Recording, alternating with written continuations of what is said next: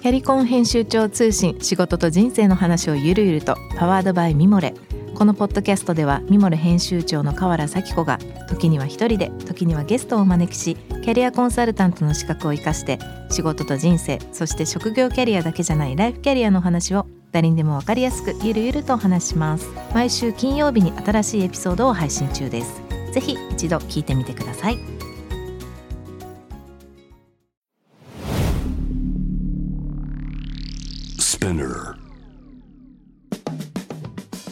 ナビゲーター中道大輔です。Vision to the Future with Forbes Japan このポッドキャストは物事人の魅力を引き出すことで日本のカルチャーの価値を再定義し世界と共有するコミュニティプログラムです。Forbes Japan Web とは記事と連動して音声ではスピナーを通じて主要リスニングサービスにてお聞きいただけます。Forbes Japan Web は概要欄リンクからぜひチェックしてみてください。番組の Twitter、Instagram のアカウントは BTTF アンダーバーコミュニティです。ぜひフォローの方もお願いいたします。えー、今回はですね、前回に引き続き、えー、株式会社クリア代表取締役 CEO 生駒隆二さんをお迎えしてお届けしたいと思います。こんにちは。こんにちは。よろしくお願いします。今週もよろしくお願いします。します酒ハンドレットって、まあこれ本当は前先週聞いた方が良かったかもしれないんですけど、なんで酒ハンドレットって言うんですか？あの、まあ酒っていう名前は絶対つけたいと。世界中にこう広げていくときに、酒という単語の認知は広げていきたいし触れていきたいんで、まあ、酒なんちゃらがいいな、まあ、酒タイムズもそうですし、なんでその酒という単語の認知を広げていくためにブランド名には酒を絶対つけるぞと。で HUNDRED っていうのはもともと100あの100で100だったんですけど、うん、2020年リブランディングしてあのアルファベットになったわけですけどその、ハンドレットって 100%, 100という意味をあるんですね。要は、うん、酒ハンドレットというブランド体験を通じて心が100%満たされる、うん、体が100%満たされる、うん、社会が100%満たされていく。っていうことを、まあ、狙って、うん、目指してそのブランド名を考えたっていう解釈ですね。ん。なんかそこからこう満たされるこうプロセスみたいなのこのこのプロダクトを中心にこういろんなことがあるっていう感覚なんですか？そうですね,、なのでどのうん側面をとっても満たされるものでなくてはならないわけですから段ボール開けた時にどういうその箱であればいいのかとか、うん、開け心地はどうなのか、うん、どんな手紙が入ってるべきなのか、うん、飲み終わった頃にどんなメールが届くべきなのか、それでお客さん満たされてるんだろうか、そういうことをこうブランド名を通じて逆に自分たちにこう問い続けるわけですよね。それが結果としてブランドアクションになっていくわけなので、うん。それはこうお客様のためでもあり自分たちが忘れないためにも、その満たされるというものを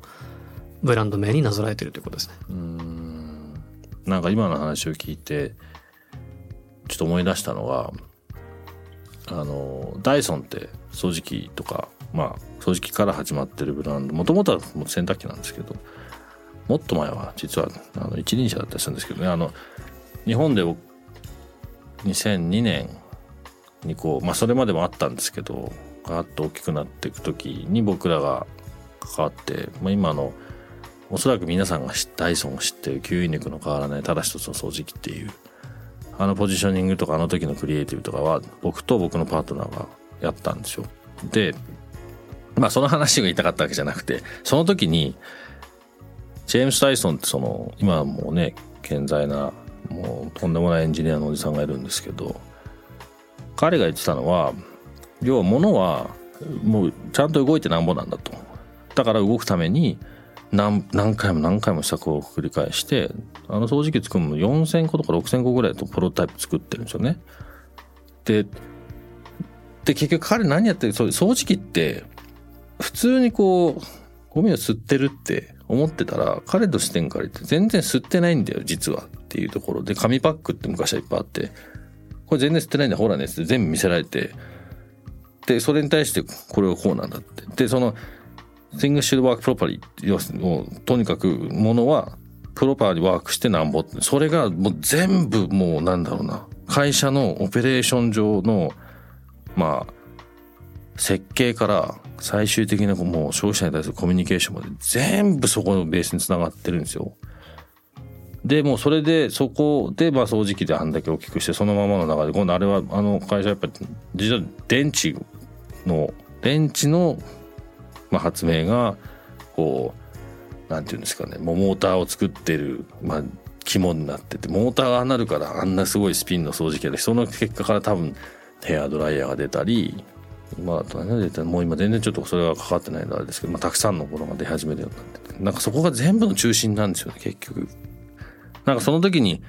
彼はそのブランドとかそういうことあんまりこうあんまり言ってないんですけど結局そこには彼をベースにしたブランドのその彼の信念っていうのはそのままカルチャーになってて全員が同じ方向向いててでそれによってこうもうあんな大きな会社になってても未だに変わんないそのなんだろうな強い信念がそのまんま全部つながってるっていう。だそうやってお客さんにも伝わる。それを今の話聞いてて思ったんですけど。なんかそういうそういうねこのハンドレットの意味合いが社内外みんなにその気持ちがどんどんどんどんこう広がっていくようになってくるときっとそのプロセスが伝わっていくそのプロセス自体になってで日本酒というかお酒業界全体にその話が一番上のところからトップダウンで起こってくるっていうのが見えてくるようになるとクリアのクリア者がやることっていうのはものすごい大きなビジョンですよね。そうですねそのぐらいのこう影響は持ちたいなと思ってますし、うん、今の時代でこうなんで酒飲まなきゃいけないのっていう議論って当然あっていいと思うんですよ。うん、お酒って昔は百薬の長って言われてましたけど、うん、そういわゆる一定の分には病気になる確率が下がるけど飲みすぎると可能性が上がっちゃうよっていうその J カーブ曲線みたいなのって、ごく一部の病気にしか適用されないんで。基本的にはまあ飲まなくていいんだったら飲まなくていい良いものなんですよねお酒っていうのは、うん、そこにちゃんと僕ら向き合わなきゃいけない。なんで自分たちは社会にとってあるいはまあ、ごくごく限定的に見れば体に悪いものをあえて飲んでくださいと言わなきゃいけないんだ、うん、言ってるんだっていうところの整理がついてるかどうかものすごく大事だと思ってるんですね。うん、なんで僕らもあの、まあ、WHO の、まあ、健康検証っていう、まあ、ものが、まあ、50年ぐらい前かな？に今発表されていて健康を定義してるわけですよね WHO が。うん、でそこにはまあその、まあ、医薬ですけどあの人類における健康とは心と体と社会性全てが満ちている状態だと、うん、それを健康と呼びましょう。つまり体が元気なだけというものを我々は健康とは呼ばないって言ってるわけですね。うん、ここに僕もすごく着想を得ていてあこれだと、うん、確かにお酒は飲み過ぎたら体に悪いかもしれない。だけど、ひとときお酒が人生に入ることによって、あ、美味しいな、いい香りだな、美味しいな。って体が満たされていく。そこによって気分が高揚していって、気持ちも満たされていく。あるいは、誰か、まあ、大事な人、あるいは仲良くなりたい人。とかでしょ。飲むことによってこう社会性が満たされていく。それこそが健康なんだと、うん、つまり我々がやってることは人類における健康に寄与することなんだということをちゃんと理解し直して。であればやはりあんまり飲みなさい。たくさん飲んでくれっていうものではあるべきではないと思うし、うん、心が満たされるものではなくてはいけないし、うん、それと関わることが社会にとってあるいは社会性が満たされることでなくてはいけないというふうに整理するわけですね。うん、なんでラグジュアリーブランドとして我々が振る舞っていくことが人類にとっても当然ポジティブなものだろうと、うん、そういうこう思いが核にあるとやること全て反映されてそれが最終的にはお客様に広がっていくと、うん、そういう考え方も大事にしてますね。素晴らしいね。この後こう当然世界は意識してると思いますがどんなイメージを持って今後見てますか？もう世界中に日本酒が飲める環境とか、日本酒のファンを増やしていく。もう世界規模のまあ経営者的な言い方すれば世界規模のビジネスにしていきたいというふうには思ってますね。飲む人だけじゃなくて作る人売る人伝える人。そういうこう世界中に関係人口を増やしていくことで、まあ、日本酒という名前はついてますけど、うん、ある種こう世界酒のような立場というか、うん、世界に広がっていけるようなあの産業にするための事業やっていきたいなと思ってます。うん、それにはこうやっぱその日本酒商品としての日本酒まあ今で言ったらあの酒ハンドレットかもしれませんがこれが中心になってどんどんこう広がっていくようなイメージですか？そうですね。あの市場へのアプローチとしてラグジュアリーとして広げていくことはすごく効果があると思ってるんですね、うん、やっぱり日本酒そのもののブランドイメージを良くしていくということが重要だと思っていて、安くてあまり美味しくないものとして認知は入っていくよりは、なんか高級なもので憧れるものでとっておきの品のものなんだ日本酒はというイメージを作ってもらう。うん。それだけだと買える人は少ない。というかまあマスには広がらないかもしれないですけど、うん。まあ、しっかりまず上から入っていく。うん。そこから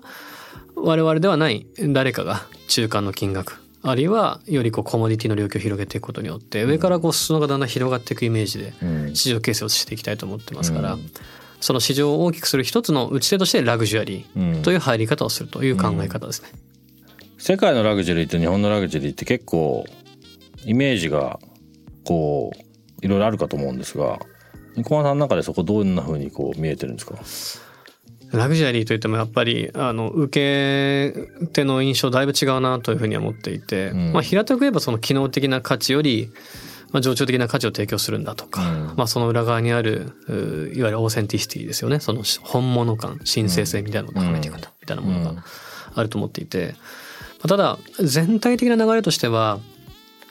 まあ僕90年代って小学生とかなんで僕は実感ないんですけどその80年代90年代のラグジュアリーってこう堅持していくというか、うん。こう見せていくっていうような対外的なステータスとしてのラグジュアリーというものがおそらく今日のラグジュアリーを作ってきたと思います。うん。一方で、まあ、アメリカなりヨーロッパなり、まあ、日本も一部そうですけど今言われるラグジュアリー違うんですよね。その内的な充実を内側に求めていくものがうん。今はラグジュアリーなんだと。うん、要は自慢するためにあるわけじゃなくて自分のためにあるラグジュアリーあるんだよねと。うん。いうようなところが、まあ、世の中のラグジュアリー全般見渡していて感じるところではあるので、うん。いかにまあ自分たちもそのお社会の流れの中で酒販売と魅力を伝えていくのか。多分それはただ高いだけただ美味しいだけだ意味がない領域だと思うので、まうん。あ、その、うん、社会世界におけるラグジュアリーが持つ意味と自分たちの持つ価値をどうミートさせていくかということが大きな挑戦になるだろうなとは思ってます。うん。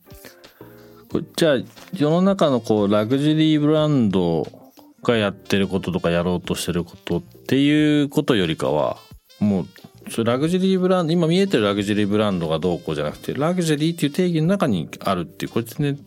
違うことのイメージで持ってますか？そうですね。あの、まあ、自分たちにとってラグジュアリーとは何かという話だと思うんですよね。僕らにとってラグジュアリーは、その心を満たし人生を彩るものだと。で、それは、心を満たし、体を満たし、結果その社会性全てが満ちていくことなんだっていうことをまあよく言ってますけど、まあそういう定義をちゃんと作ってしまって、そこにお客様が価値を感じていただけるかどうかだけの戦いだと思うので、うん。あまりこう闇雲に一般的なラグジュアリーとか他者のラグジュアリーを追うというよりは、うん。僕らの定義はこれです。これに、えー共感いただけるのであればぜひ、うん。まあ、ご一緒しませんかっていうような、うん。あのスタンスの方がいいかなと思います。うん。そのまあ酒ハンドレットを中心としたこう株式会社クリアのラグジュリーという定義を、まあ、ここから世界にいろいろまあ日本国内もそうだかもしれないですけど、まあ、世界日本を含めて世界にもっとシェアしていく中でやっぱアメリカ中国等々、まあ、ヨーロッパかもしれないしいろんなところからのイメージがあると思うんですけどなんかそのどっから攻めていこうとかっていうイメージあるんですかそうですね。あの、酒ハンドレットとしては、アメリカと中国が二大投資エリアだというふうに思ってます。アメリカはもともと輸出だいぶこう先進国というか規模も大きくて安定成長してる。で、なおかつ現地にも酒蔵がいくつもあって、ものすごくレベルが高いんですよね。なんで安定成長してる巨大輸出国アメリカ。で、一方で、この直近でえー成長著しいのはやはり中国。まあ香港を含めた中国、うん香港、中うんそうですね、あの辺りがものすごくう伸びてる。で特に単価が高いんですね。うん一本あたりの単価がアメリカと中国で比べても開きがあるので、うんその高級志向が進んでるのは中国だと思ってます。でなおかつ規模も出てるのでしっかりこう量を出していかないとうん産業への貢献性はやっぱり限定的になってしまうので、うんラグジュアリーブランドやってます。規模は小さいです。でも頑張ってます。それは僕らは違うと思っていて許されないと思ってるので、うん。えー規模も出していく。それが最終的には酒蔵の利益になるし、うん。酒米農家の利益にもなるしそのサプライチェーン全体に利益が戻っていくぐらいのビジネスしなければスタートアップやってる意味が僕はないと思ってるので、そう思うと規模のでかいところに行きましょう、うん。アメリカと中国。うん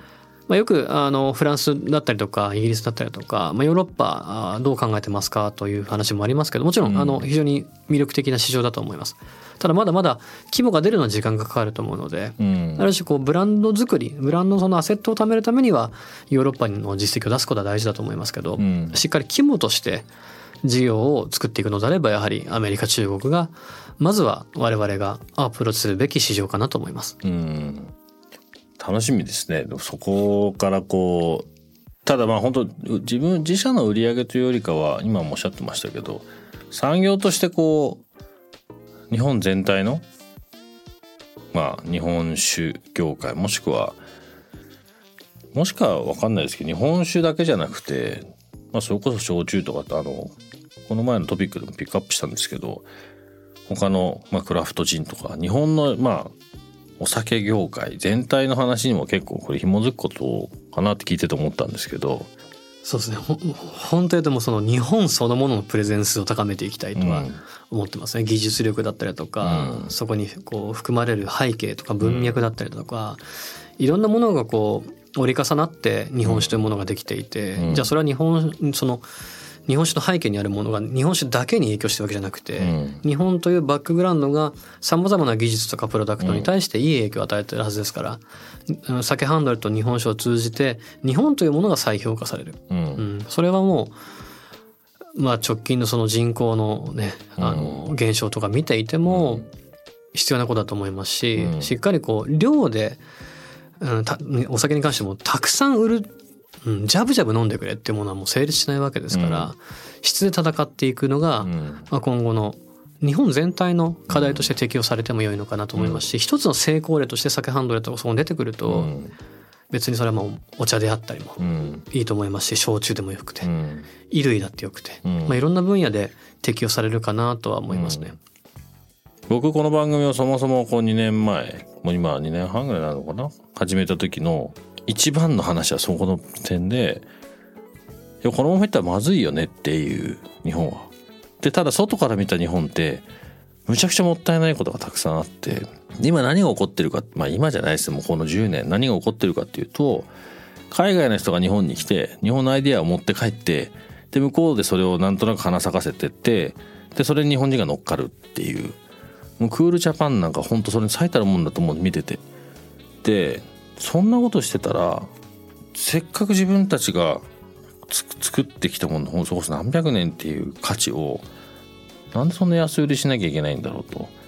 だそれってなそれ問題点は何かって言ったら僕の中でですよ僕の中でそれを何が問題かっていうと単純にコミュニケーションしてないだけってもう他の問題いっぱいあるけどコミュニケーションするってことは理解しなきゃいけないし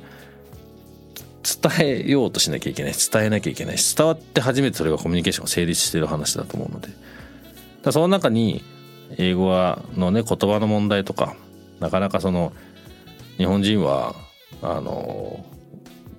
比較的単一に近い民族なんでなんとなくこう言わなくても分かる美学みたいなものはまあこの国の中だとそれはある種の美学ですけど海外行くと全然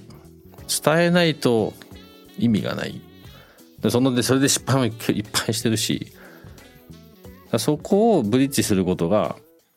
やっぱ大切っていうのでうちの会社も自分でその何もうもうだ8年経つのか。同じようなタイミングで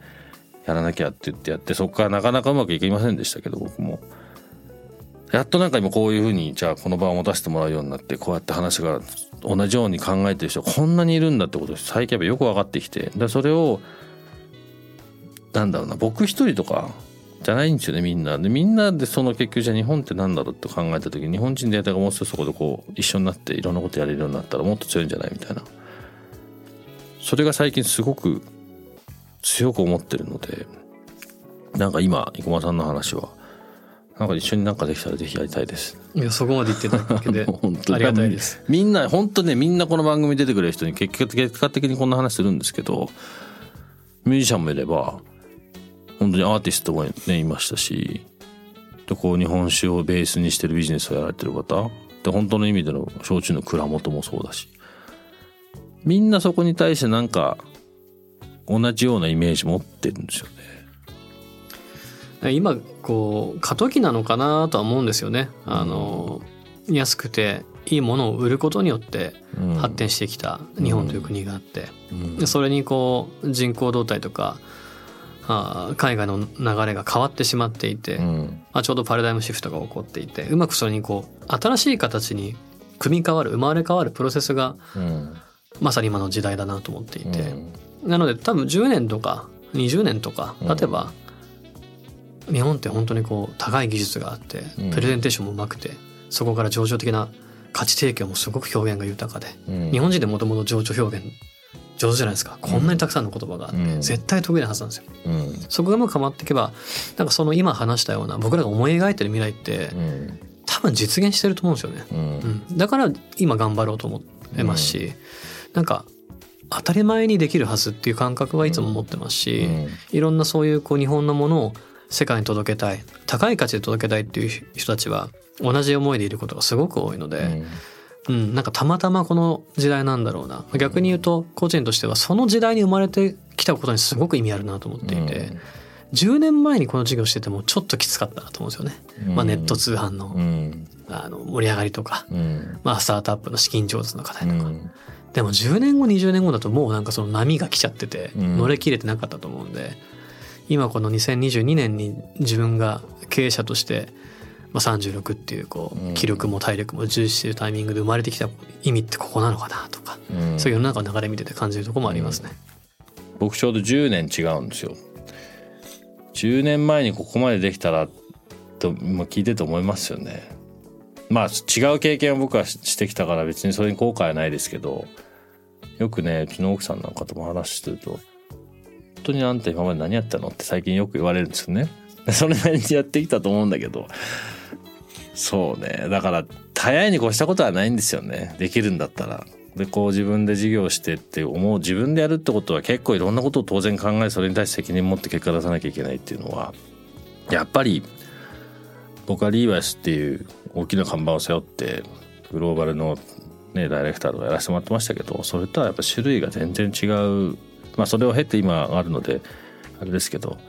なんだろう。やっぱ自分の足で立つっていうのは本当にやってる人にしか分かんないこう苦しいことも、まあ、その分楽しいことも多分いっぱいあって。今すごい楽しそうですもんね。あのそうなんですよね、あうん。あのよく聞かれるんですよ。生駒さんうん。なんで日本史で起業したのとか、うん。まあ、10年やってて。うん。で利益で始めたのでこの1年なんなんで、うん。もうずっとこうギリギリのところで食いつないできたんで。ななんで続けてんのって言われるんですけどやっぱ好きなんですよね、うん。だからあも儲かるとか売り上げを作るってことすごく大事だと思うんですけど、うん。なんかやってることが生きがいというか生きてる意味なので、うん。うん、なんかそこは自分のこう強みだとだなってのは思いますね、なんかこの生き方以外わからないので、うん。うん。日本史で日本史のおかげで今の自分があるわけですから、日本史に恩返ししたいと思うしうん。この産業のいろんな人に助けてもらってるんで、やうん。っぱ成長を持って恩返ししていきたい。日本史の魅力を知ってもらいたいっていう気持ちもありますから、うん、なんかこう好きこそものの上手なんじゃないですけど好きで居続けることっていうのが自分のモチベーションのうん。モチベーションですらないというかなんか当たり前なんですよね、なんかうん。諦めるとか好きじゃなくなるとかモチベーションが下がるって選択肢も僕ないんですよね、うん。まあそそのレバーがないうん。から毎日粛々とやっていく、うん。それだけみたいな仕事と思ってないよね。思ってないですね、うん。もちろん仕事的なこともうん。会社の成長とかで出てきますけど、うん。日本酒と向き合ってその価値を消費者に届けることこの一番シンプルな部分は、うん。まあ仕事でも何でもなくて、うん。なんだろう綺麗な夕日を見た時にあ妻と一緒にこの景色見たいなとか、うん。なんかすごく美味しいご飯食べた時にあ息子にこれ食べさせてあげたいなみたいなのと全く延延長線上なんですよね、うんうん。いいものを誰かに伝えたいっていう気持ちはうん。なんか打算でもビジネスでも何でもなくて、うん。すごく自分の中でピュアな気持ちうん。のままそれはもう初めて日本酒飲んでうわ美味しいなこれ誰かに教えてあげたいなってところから、全然違うところのスタートだったもんね。そうですね 最初大嫌いから始まって、うん。でそこ変わってないと思うんですよ、まあ、むしろもっと高まってるうん。かなと思うんで、ううん。んなんかその気持ちを持ち続けて、まあ、世界とも向き合っていきたいなと思いますね。楽しみです。本当に心から応援してますなんか一緒にできることあったらぜひ。協力させてくださいはい、えーということで今回のゲストえー株式会社クリア代表取締役 CEO 生駒隆二さんのお話をこれまで計2週にわたってねいろんな話をさせていただきましたがちょっと足りないのでもう今日本酒飲まれるんですか？もうめちゃめちゃ飲めます。じゃあちょっとぜひ美味しい日本酒をちょっと紹介してください。ぜひうちのお酒が飲める場所でそうでぜひ、はい、行きましょう。ありがとうございました。またぜひ。はい、ありがとうございました。Spinner. 中道大輔がお送りしてきました Vision to the Future with Forbes Japan 今日の池間さんの話いかがでしたでしょうか？うん考えさせられることたくさんありましたね。なんか賛同することもたくさんありましたし。なんだろうなこうきもしこれ聞いてくれた人がうんなんかこう聞き流さなくてもいいような話たくさんあったと思うので。そうですねなんか例えばツイッターでもいいしインスタでもいいし何かしらこうカンバセーションを会話をしたいですね今日の話をついて。またそこからフィードバックもできるだろうし小林さんにも伝えられるし。先週の中でも言いましたけど本当にこの番組とかをこの番組が中心になっていろんな人たちがつながって同じような思い別々の全く違う業界だったりやってること違う人たちがつながって日本全体がこう次に進むことがとても大事だと思うので、えーまたこのコミュニティは続けていきたいなと思います。このゲストトークエピソードは毎週月曜日に配信されます。同時に Forbes Japan Web にて連動したコンテンツが公開中でございます。またショートコンテンツ Vision to the Future Story と題しまして毎週水曜日金曜日日曜日に Forbes Japan よりピックアップしたニュースもお届けしております。スピナーほか Spotify、Apple Podcast、Amazon Music などでもお楽しみください。質問感想は番組のツイッターアカウント VTTF アンダーバーコミュニティにて、えー受け取っております、えーそちらの方にもぜひぜひ、えー感想を聞かせてください。Vision to the Future with Forbes Japan 時間またお楽しみにしていてください。ここまでのお相手は中道大輔でした。See you next week